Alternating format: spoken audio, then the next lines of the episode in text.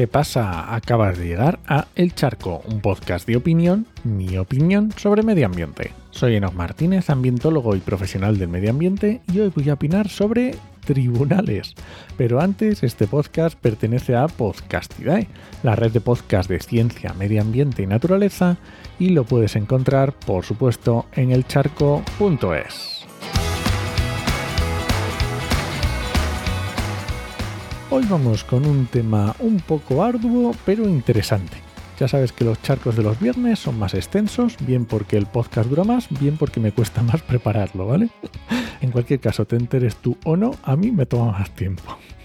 Así que hoy quiero analizar una sentencia de un tribunal, en este caso del Tribunal Superior de Justicia de Extremadura y bastante reciente, de julio de 2023. ¿Por qué? Por varias razones porque en la sentencia se, se tocan temas muy interesantes, no voy a decir divertidos, que tan friki no soy, pero a mí me parecen muy interesantes, aunque a lo mejor a ti no, pero también interesantes porque son temas que te afectan directamente. Así que ahí está, como son el agua y las condiciones de regadíos y las evaluaciones de impacto ambiental. Y quiero tratarlo a través de una sentencia porque es un formato que históricamente no ha estado muy accesible al gran público, además de por el propio metalenguaje jurídico que en sí es poco accesible, y además eh, te requiere unos conocimientos previos en la temática que no todo el mundo tiene, ¿vale? Así que por esto suele ser algo que está un poco dejado. Pero la realidad es que los tribunales forman parte de la gestión ambiental diaria en nuestro país aunque la verdad que no creo que fueras que sea su función primordial, pero en el día a día la administración se encuentra con que tiene que acudir a denuncias con mayor o menor frecuencia. Sobre, todo depende de los temas, ¿no? Por ejemplo, en residuos es muy común y a lo mejor no tanto en evaluación de impacto ambiental. Y claro, no solo las administraciones tiran de tribunales, también los particulares, como es este el caso. Así que vamos al lío, que voy a intentar explicarte el caso para que lo entiendas sin problemas. No obstante, si tienes más curiosidad, sabes que en las notas del programa tienes todas las referencias, ¿vale? El artículo de noticias jurídicas que he utilizado, la sentencia e incluso la declaración de impacto ambiental. Y luego terminaré con un resumen e implicaciones que yo le veo a esto y por qué te lo cuento. Así que venga, vamos allá. La historia empieza con una empresa que quiere regar unos terrenos en Extremadura, más concretamente en el término municipal de Logrosán. Estos terrenos los quiere regar y por circunstancias requieren de un trámite de evaluación de impacto ambiental. Bien, perfecto, pues ya está. El proyecto consiste en la concesión de aguas del canal de las dehesas, que esto es el del río Guadiana, para riego por goteo de 457 hectáreas aunque la finca es un poco más grande, tiene 553 hectáreas. O sea, una finca interesante. Entonces lo que quieren es 270 hectáreas de olivar y 187 de almendros. Y además se utiliza, se quiere utilizar una balsa como regulación. Vale, pues ya está. Y un punto importante que no podemos olvidar es que las actuaciones se encuentran incluidas en la red Natura 2000, es decir, zonas protegidas. No toda la superficie, pero una parte sí. Tras el estudio de impacto ambiental y la fase de información pública y la de consultas, se mantienen 95 hectáreas de secano y se establece una serie de medidas para la restitución, fomento y conservación de los valores ambientales. ¿vale? Conservación de dehesas, creando una fresneda también, una olmeda, matorrales, creando unos encharcamientos temporales, etc. Bueno, bien, la verdad que tiene buena pinta.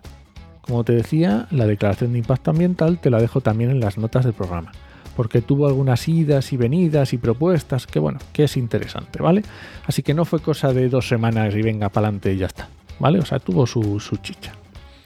Y el resultado de la declaración de impacto ambiental es que se formula una declaración de impacto ambiental positiva para una zona del proyecto porque se entiende que no tiene grandes impactos y que las medidas preventivas correctoras y compensatorias son suficientes, y sin embargo se da día negativa, o sea, declaración de impacto ambiental negativa para la otra zona, con la restitución de los valores ambientales iniciales que pasa por la eliminación de la plantación de cultivos leñosos, leñosos son árboles, y la recuperación del hábitat de dehesa.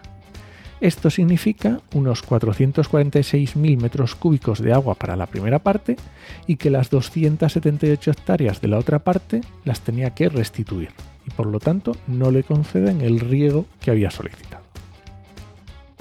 Claro, esto al dueño no le sentó muy bien e interpone un recurso, contra la Administración General del Estado, entiendo que por la parte de la Confederación del Guadalquivir, y contra la Junta de Extremadura por la resolución de la DIA, de la Declaración de Impacto Ambiental. El dueño alegó que no existía una declaración como tal de la zona CEPA, de la zona de, zona de especial protección para las aves, que forma parte de esta Renatura 2000, y además que la declaración no se podía amparar en los planes de gestión del espacio porque habían sido anulados por una sentencia previa. Aquí te voy a leer un párrafo de la doctora Eva Blasco Edo del Centro Internacional de Estudios de Derecho Ambiental, que es del CIEDA CIEMAT, que está muy bien y es del artículo donde lo he cogido. Dice, el tribunal trae a colación la normativa que afecta al dominio público hidráulico en relación con las concesiones y autorizaciones que pudieran afectar e implicar riesgos para el medio ambiente, siendo en este caso preceptiva la evaluación de sus efectos que obviamente si tienes dominio público hidráulico, tienes que evaluar los impactos sobre él. Perfecto, continúo. El tribunal nos recuerda el objetivo primordial de la Red Natura 2000, que no es otro que la protección de los recursos naturales en Europa ante la constante pérdida de biodiversidad, y hace hincapié en la necesidad de mantener o restablecer en un estado de conservación favorable los tipos de hábitats y de especies. Vamos, que precisamente para eso está la Red Natura 2000. Además hace referencia a que el plan de gestión no se anuló entero, solo algunos artículos, y que además el riego de la dehesa es un claro ejemplo de alteración del hábitat. En definitiva, desestiman el recurso. El dueño se queda con su declaración de impacto ambiental en parte positiva y en parte negativa. Así que tiene que quedarse con una sola zona para regar con las medidas preventivas, correctoras y compensatorias que se habían descrito, esto que os contaba de la, de la Olmeda y todo eso, y en la otra zona, pues restituir la dehesa, tal como se decía en la declaración. Así que al final, ¿qué tenemos? Pues tenemos una empresa que quiere plantar olivos y almendros en regadío. Se le solicita una evaluación ambiental en la que se propusieron medidas interesantes, pero está claro que no suficientes y por lo tanto sale negativa en parte porque afecta a espacios protegidos. Y por lo tanto, a la vista de esta declaración, la Confederación Hidrográfica del Guadiana pues denegó la concesión de riego de una de las zonas. Está clarísimo, si te han dicho en medio ambiente que no puedes, pues no te vamos a dar el agua. Así que en principio, y sin conocer más el caso en profundidad, entiendo que está bastante bien el resultado. ¿Y qué podemos aprender de esto? Pues lo primero que mediante los tribunales también se hace gestión del territorio y del medio ambiente. Que las dehesas, y específicamente la Renatura 2000, ha sido suficiente motivo para denegar un aprovechamiento de aguas superficiales, que me parece perfecto.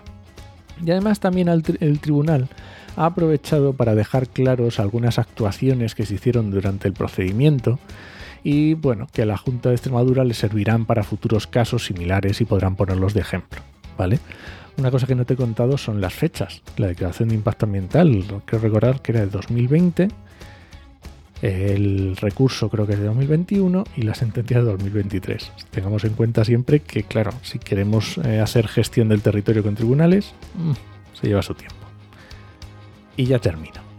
Así que si este episodio te sirve a ti para tener más en cuenta lo que digan los jueces en temas ambientales, yo me doy por satisfecho. Y nada más, este ha sido el charco de este viernes. Si alguien te pregunta, no lo dudes. Te lo dijo en HMM. Nos escuchamos.